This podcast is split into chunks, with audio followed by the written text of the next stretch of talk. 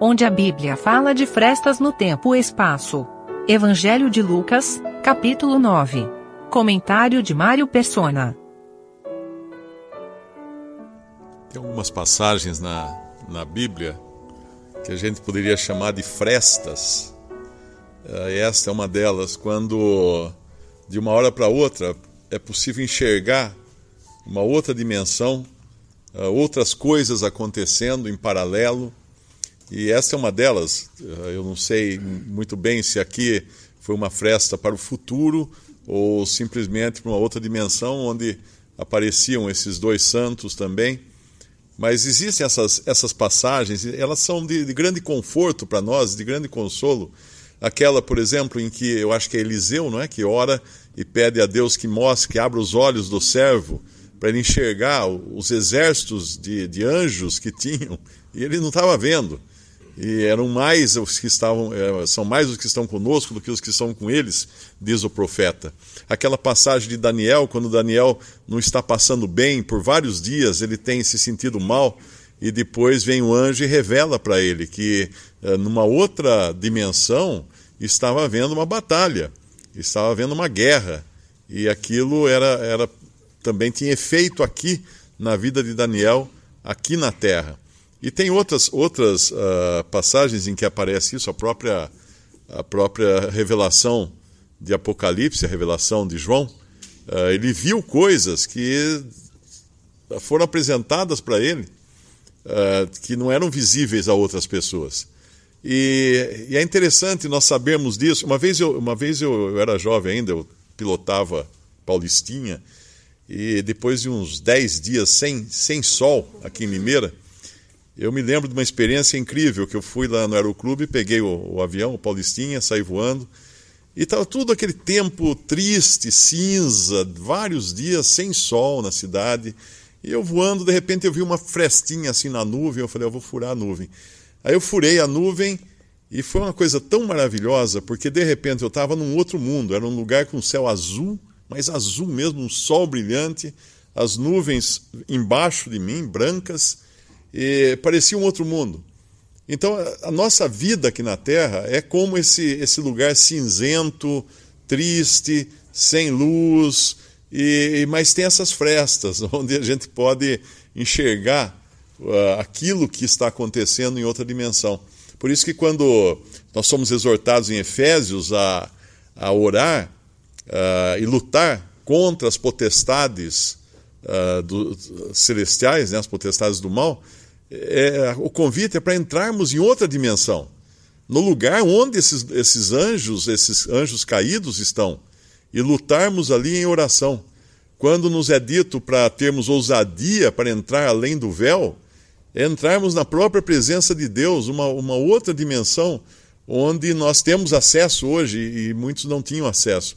Então, quando nós perdemos de vista esse, esse lado além da cortina de nuvens que nós estamos acostumados a, a, viver, nesse mundo cinzento que parece que não acontece nada, né? não dá para ver nada, quando nós perdemos de vista que existe essa, essa outra dimensão, nós vivemos tristes aqui também.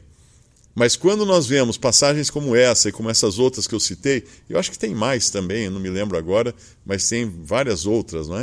Uh, isso nos dá um, não só um consolo, um consolo muito grande, mas um, um temor de nós sabermos como nós estamos perto do, do outro lado.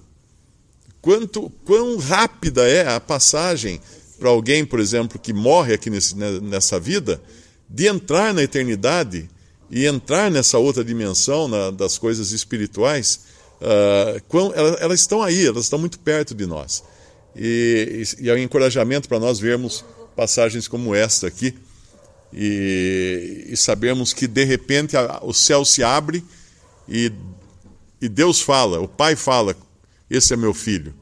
São, acho que, três vezes né, que o céu se abre para o Senhor Jesus, pra, pra, para o Pai falar com ele do céu para a terra.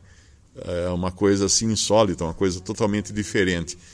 Tem três esferas aqui que são também de, de encorajamento e consolo para nós, porque nós vemos a esfera ao pé do monte, onde tem um menino possesso, um pai desesperado, uma multidão buscando benefícios, ajuda. Depois nós temos outra esfera que é no monte, onde apenas três discípulos estão, os outros não estão.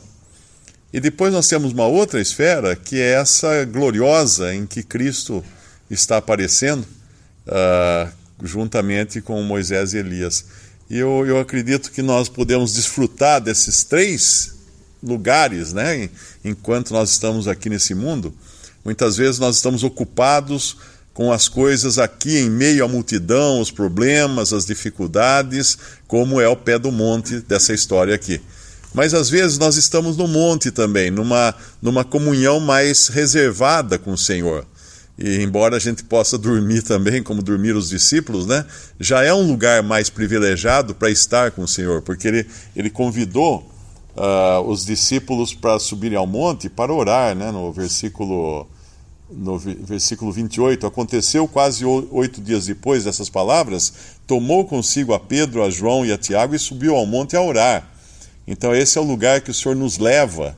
Não estou falando de um monte físico no nosso caso, mas esse, esse lugar de comunhão o Senhor nos leva junto com Ele.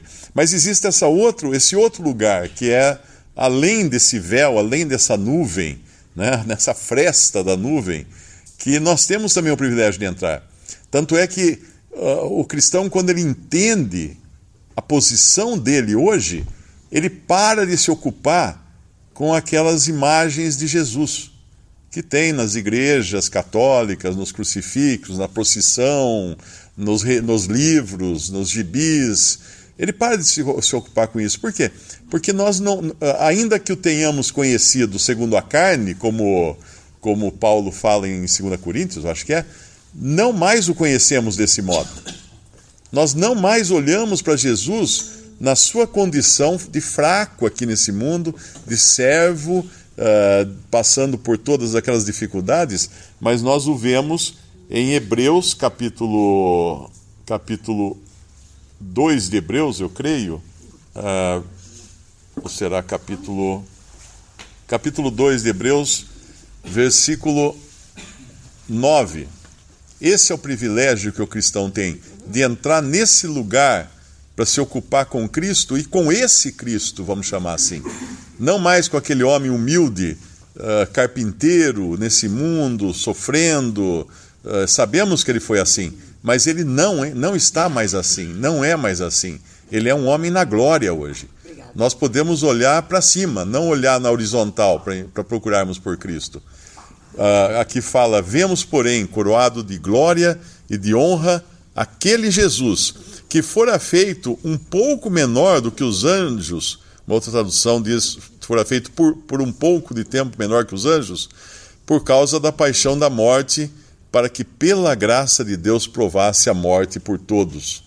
Mas nós olhamos para ele agora, coroado de glória e de honra.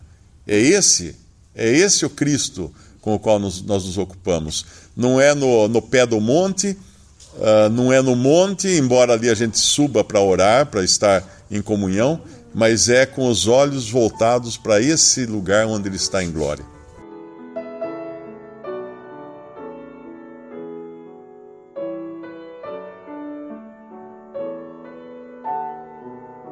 Visite respondi.com.br Visite também 3minutos.net.